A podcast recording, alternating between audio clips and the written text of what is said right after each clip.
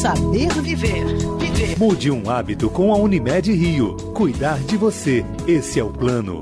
Oi, pessoal que sabe viver. Eu sou a Cléo Guimarães e imagino que alguns de vocês estejam fazendo as malas para viajar. Se você for de avião e a viagem for longa, durar mais de quatro horas, não deixe de usar meia elástica de compressão.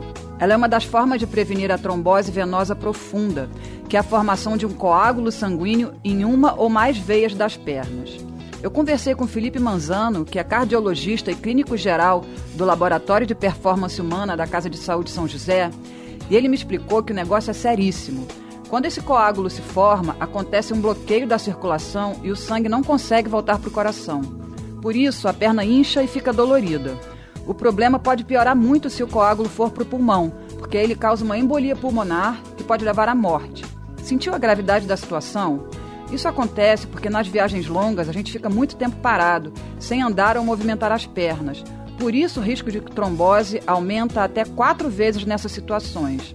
É mais perigoso ainda quando existem fatores de risco, obesidade, histórico de problemas vasculares e alterações hormonais como gravidez reposição hormonal e uso de pílula anticoncepcional. Segundo o Dr. Felipe, é essencial levantar algumas vezes, se movimentar e esticar as pernas durante o voo. O sangue precisa circular. E é aí que entra também a meia elástica de compressão. Ela ajuda a contrair a musculatura da panturrilha, a nossa boa e velha batata da perna, e facilita o retorno do sangue para o coração. Olha aí, é uma coisa tão simples e que faz muita diferença. Consulte seu médico para ele indicar a meia certa para você e boa viagem.